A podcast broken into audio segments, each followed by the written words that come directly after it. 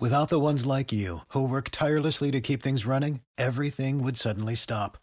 Hospitals, factories, schools, and power plants, they all depend on you. No matter the weather, emergency, or time of day, you're the ones who get it done. At Granger, we're here for you with professional grade industrial supplies. Count on real time product availability and fast delivery. Call clickgranger.com or just stop by. Granger for the ones who get it done.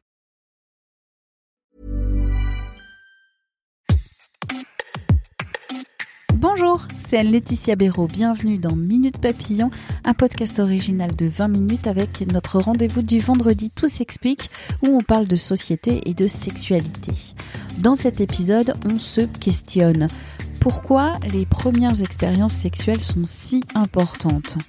Pourquoi c'est important que ce soit un moment sécurisé, agréable? Et si ces premières expériences sexuelles se passent mal, est-ce qu'elles peuvent être à l'origine de difficultés sexuelles? Comment surmonter ces difficultés Ce sont les questions de cet entretien avec Olivia Benamou.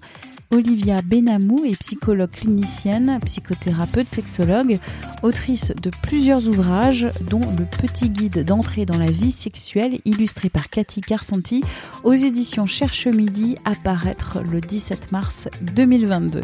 Première question, pourquoi les premières expériences sexuelles sont si importantes? Les premières expériences sexuelles euh, sont très importantes dans la mesure où quand on rencontre des personnes qui ont des plaintes ou des difficultés au niveau de leur vie sexuelle et qu'on les interroge sur leurs premières expériences, il est très très fréquent de trouver dans leur histoire des premières expériences qui se sont mal passées, qui se sont passées d'une manière euh, contrainte, qui se sont passées par exemple euh, lors de soirées alcoolisées ou dans des circonstances où ils ne maîtrisaient pas forcément euh, tous les tenants et les aboutissants de ce qu'ils étaient en train de vivre. Ils n'ont pas forcément conscience que ces premières expériences ont pu être traumatisantes, hein, utilisons ce terme.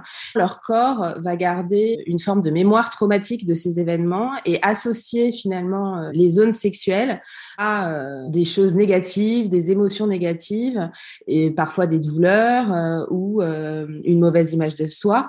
Je pense notamment aux nombreuses jeunes femmes que je rencontre et qui se plaignent de douleurs à la pénétration, y compris avec des partenaires avec lesquels elles sont euh, en confiance et dans une relation euh, stable et satisfaisante, mais qui ne peuvent plus supporter euh, le rapport sexuel. Et quand on les interroge sur leur passé sexuel et leurs premières expériences, il y a quasiment toujours des choses en lien avec soit une forme d'abus, soit des relations dont elles ont le sentiment qu'elles ont été consenties, mais à bien y réfléchir, elles se rendent compte qu'elles ont accepté peut-être sous la pression ou même en se donnant à elles-mêmes parfois des auto-injonctions. Il faut avoir un rapport sexuel parce que j'ai l'âge, parce que mes copines l'ont fait, parce que euh, bah, il faut bien y passer. Le il faut euh, prévaut sur le je veux ou j'ai vraiment envie. Et dans ces situations-là, on s'en rend pas compte, mais cela a des conséquences et cela peut avoir des conséquences à long terme. Donc, parler de l'importance du vécu des premières expériences sexuelles, pour moi, c'est faire de la prévention sur des troubles sexuels ultérieurs qui peuvent apparaître dans la vie adulte. Et je rencontre tous les jours des patients de 30, 40, 50, 60 ans qui viennent pour des plaintes euh, au niveau de leur sexualité. Et en fait, euh, ces troubles prennent leurs euh, racines dès leurs premières expériences sexuelles. Vous avez parlé des filles et des femmes. Est-ce que c'est la même chose pour les hommes et les personnes se définissant non binaires oui, tout à fait.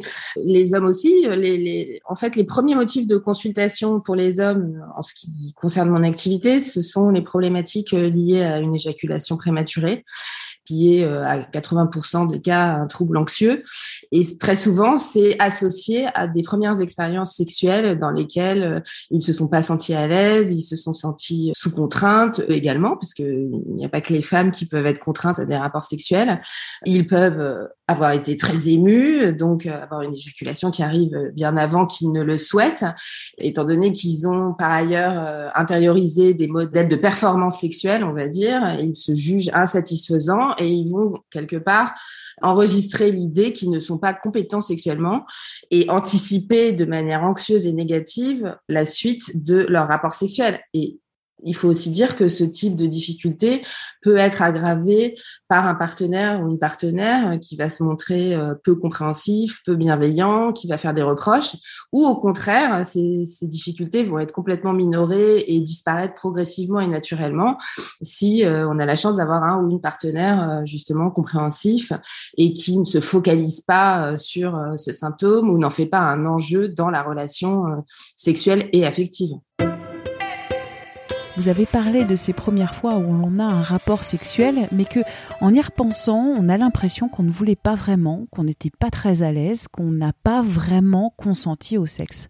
Une zone grise dans le consentement pourquoi il est parfois si difficile de poser un cadre, des limites dans la sexualité, surtout lors des premiers rapports sexuels? La sexualité dépasse largement euh, les questions euh, d'anatomie et de rapprochement euh, de zones génitales. En fait, la sexualité met en jeu une dimension affective profonde. Et lorsqu'on est un petit peu fragile psychologiquement ou qu'on a des antécédents familiaux compliqués, conflictuels, on a grandi dans la violence, on a manqué d'affection, on peut avoir l'idée que toutes les relations euh, affectives peuvent se passer sur ce mode-là, c'est-à-dire euh, de la tension, de la violence et du manque affectif, ou bien on peut être au contraire euh, très très dépendant de la relation à l'autre et se mettre dans des situations sans en avoir conscience dans lesquelles on est sous emprise de l'autre et on donne à l'autre un énorme pouvoir sur soi en acceptant de s'adapter à tous ses désirs, à toutes ses demandes, y compris lorsqu'on on n'en a pas envie. Et quand cela rejoint euh, le domaine de la sexualité, c'est très problématique parce que euh, avoir un rapport sexuel euh, dont on ne veut pas au fond, mais qu'on n'est pas capable de refuser parce qu'on pense que c'est ce qui va mettre un terme à la relation avec un ou une partenaire, eh bien, ça a des conséquences pour soi. Mais c'est vrai que c'est un apprentissage et que c'est assez compliqué. Euh, enfin, en tout cas, il faut du temps et vivre des expériences pour apprendre à se connaître, apprendre à poser des limites dans la relation à l'autre. Mais pour pouvoir poser des limites dans la relation à l'autre, il faut savoir aussi ce dont on a besoin, ce qu'on aime, ce que l'on recherche dans la relation à l'autre en fait. Et très souvent, je travaille donc beaucoup auprès de la population étudiante entre 18 et 30 ans, on n'a pas encore suffisamment d'expérience pour savoir exactement ce qu'on veut et on apprend en vivant des expériences. Donc j'essaye aussi de dédramatiser euh, parce que parfois on vit des expériences plus ou moins agréables. Il faut pas non plus se dire que c'est la catastrophe et que euh, toutes nos relations affectives et sexuelles seront euh, épouvantables, etc. Mais je pense qu'il faut tirer des leçons de ce qu'on vit et que cela contribue à une réflexion plus globale sur bah, qui je suis, de quoi j'ai envie, comment ma façon de me positionner dans la relation à l'autre va induire de sa part telle ou telle réaction, comment parfois euh, il va y avoir des malentendus liés au fait que je n'ose pas dire ce que je souhaite ou ce que je refuse et nous mettre dans des situations euh, délicates. Comment surmonter ces difficultés et ces éventuels blocages sexuels?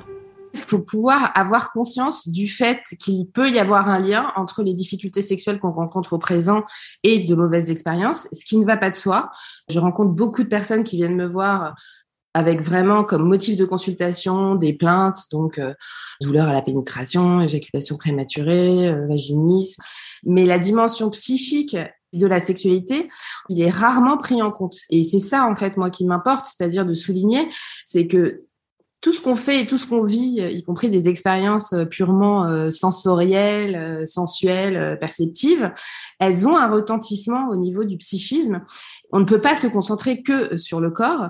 Et le fait d'en prendre conscience, ça permet justement de réaliser que finalement les symptômes ont un sens et une fonction et que parfois, quand on n'arrive pas à dire non à l'autre, eh bien, le corps refusent le rapport sexuel, comme c'est le cas pour euh, les difficultés liées à la pénétration. Pourquoi et comment se faire aider quand on rencontre des problèmes dans sa vie sexuelle? Il y a la possibilité quand on rencontre un psychologue, sexologue, de pouvoir aborder ces questions-là et euh, de les explorer euh, de manière à se constituer une forme de boussole qui va nous permettre de nous orienter dans la vie, pas seulement dans notre sexualité, mais qui va nous aider un peu à mieux nous connaître, à savoir de quoi j'ai besoin, quelles sont mes limites, comment me positionner dans la relation à l'autre et quels sont les, signaux euh, confus que je peux parfois envoyer à mon insu dans la relation à l'autre et me mettre dans des situations très difficiles. Donc, on peut toujours se sortir de ce genre de situation et je pense que on a besoin d'être accompagné parce que c'est un cheminement qui est pas forcément très long, mais que tout seul, on n'a pas forcément les clés pour pouvoir avancer euh, sur ces questions. Merci à Olivia Benamou pour cet échange. Minute Papillon avec son point d'exclamation, sa petite vignette bleu ciel, c'est un podcast de 20 minutes que vous retrouvez sur toutes les plateformes d'écoute en ligne. N'hésitez pas à vous abonner, c'est gratuit. Vous retrouverez ainsi tous les épisodes de Minute Papillon. Il y en a déjà plus d'un millier diffusés. Pour être en relation avec la rédaction, vous pouvez nous laisser des commentaires sur Apple Podcast, mais aussi nous écrire à audio-20minutes.fr.